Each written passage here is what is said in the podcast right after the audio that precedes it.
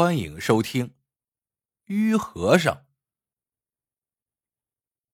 宁国寺有个于和尚，一晃他跟着方丈外出化缘一年多了。两人有一个宏大的誓愿，那就是宁国寺年久失修，他们想再建庙宇，重修佛像，使其重现辉煌。同时，于和尚还有一个心结待解。自己何时能够领悟佛法？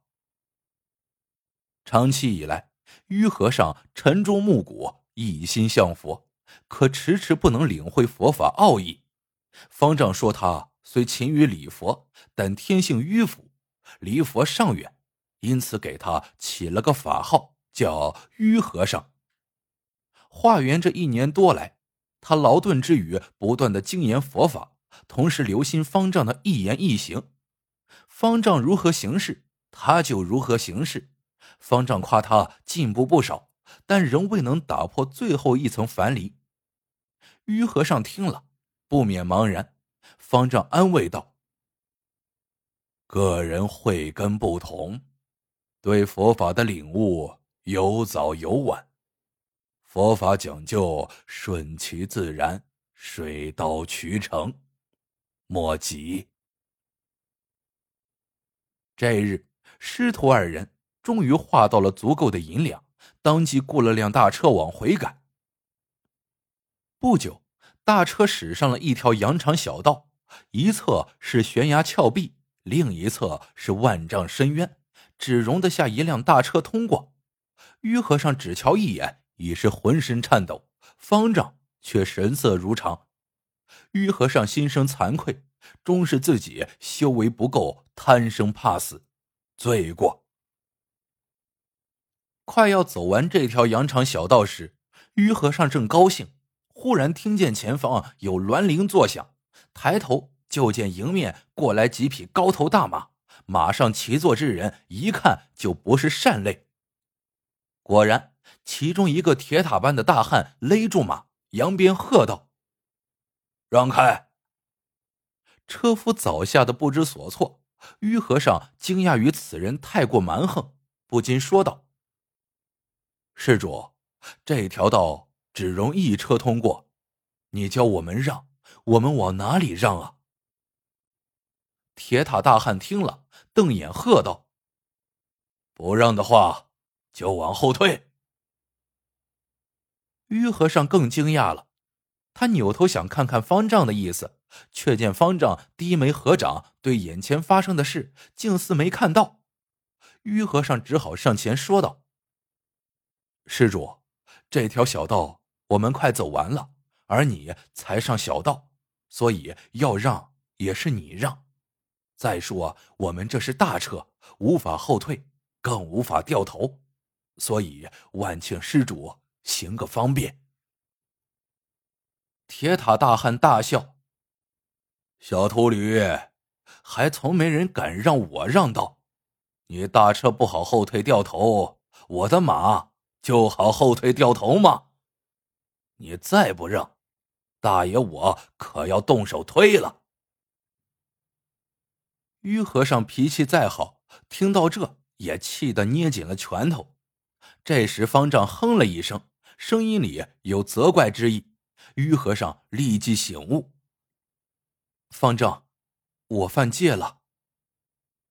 他当即微笑着对铁塔大汉说：“施主，你说你的马不好后退掉头，我有个两全其美的办法。”铁塔大汉冷笑道：“是吗？我倒要看看你怎么个两全其美法。”于和尚施礼道：“请各位施主下马。”再后退几步，几个大汉不知道这小和尚要干嘛，个个带着戏弄的神情下了马。于和尚走过去，将双手平伸到铁塔大汉所骑之马的肚腹下，那马竟被他平端了起来。这是何等的神力呀！众人吓傻了。接着，于和尚拖着马平地大转弯，将马头调转后放下。接着再如法炮制，将其余几匹马一一掉头，气不带喘，面不改色。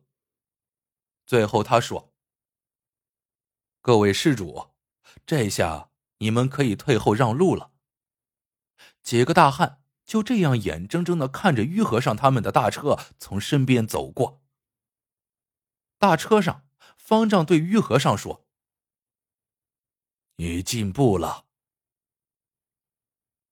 又走了一会儿，车后响起一阵马蹄铁掌踏在山石上的清脆撞击之声。于和尚回头一瞧，不是别人，正是先前几个大汉追了过来。那几匹马如游龙一般，眨眼间就超过了大车。大汉们在车前停下马，逼得车夫只好停车。那铁塔大汉喝道：“小秃驴，大爷有话说。”于和尚一惊，车夫忍不住嘀咕：“这是要打架吗？”小师傅，刚才你露了那么一手，就算打架，只怕那几个人一起上阵也不是你对手。方丈开口了：“虽然如此，但他们已算准了我们不敢开杀戒。徒儿，你见机行事吧。”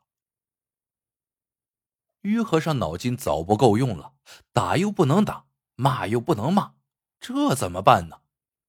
这时，铁塔大汉说：“小秃驴，身上可有银子？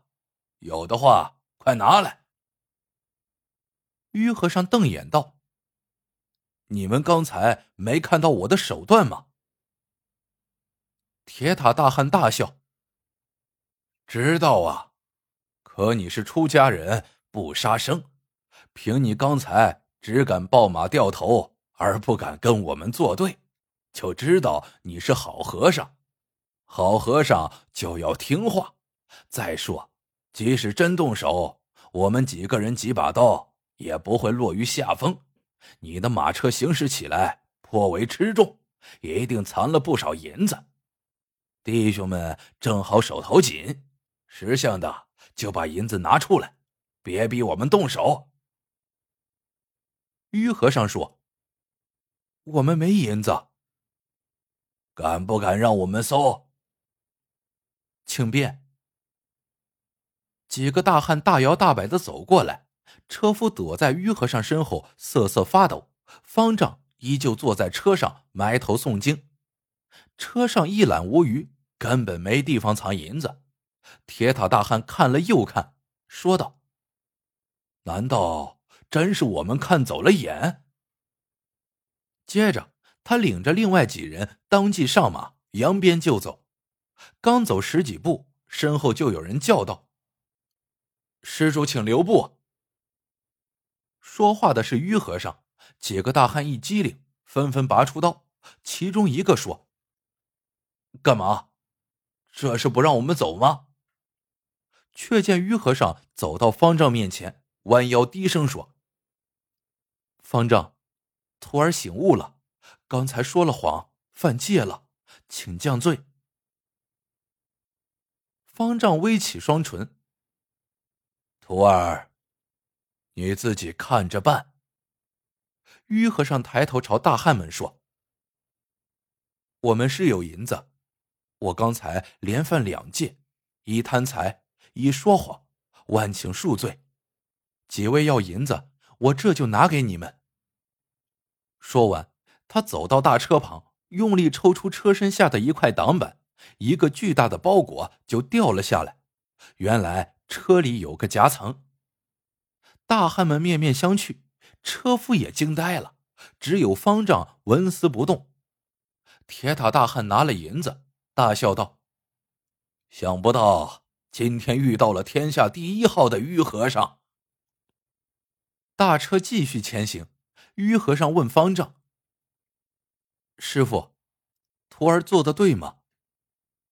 方丈说：“离佛又进一步。”于和尚大喜，想了想，又一脸为难的说：“只是我们一年多来吃的苦全白费了。”方丈却说。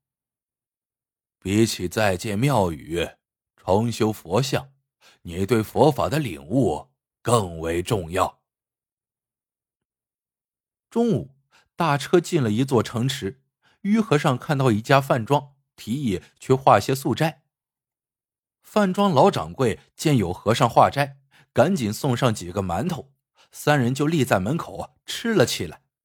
正吃着，忽然听到里面大呼小叫，于和尚看一眼就惊了，只见先前碰到的那几个大汉正气势汹汹的拍桌子打板凳，他们显然喝多了。那铁塔大汉朝老掌柜吼道：“你真敢向大爷我要钱！”老掌柜满脸苦笑道：“各位大爷，小店是小本生意，经不起赊账。大爷要是方便，就把账结了吧。”行，给你。铁塔大汉从包裹里掏出几块白花花的银子，哐的朝桌上一扔。于和尚认出来了，那包裹正是自己的。铁塔大汉又问：“这些银子够吗？”“哎，要不了这么多。”老掌柜说着，捏起一小块，“这就够了。”话音刚落，铁塔大汉一巴掌甩在了老掌柜脸上，打得老掌柜直跌出去。他吼道：“敢动这些银子！”这可都是送给县太爷的，他已和我等说了，只要送上银子，就让我等做捕快。到时你这饭庄，甭说跟我等要酒钱，只怕主动孝敬都来不及呢。这时，门口有路人轻声叹道：“咱县太爷一心收黑钱，要是让这伙人当了捕快。”还有咱升斗小民的活路吗？于和尚听了，转脸看方丈，方丈只顾吃馒头，一言不发。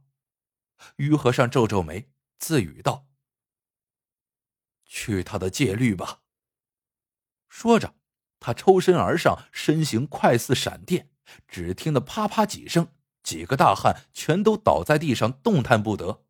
铁塔大汉呻吟着叫道。怎么又是你这于和尚？你妄动无名之火，还动手打人，你成不了佛。如果遇到这样的事都不管，即使成了佛，又有什么意思？于和尚说着，拿回了自己的银子，把银子给你们，不是助纣为虐吗？转身，他就朝方丈跪下。方丈。徒儿连破几戒，请降罪。方丈摩挲着玉和尚的头顶，有菩萨心肠，还有霹雳手段，恭喜你，终于登堂入室了。好了，这个故事到这里就结束了。喜欢的朋友们，记得点赞、评论。转发，感谢您的收听，我们下个故事见。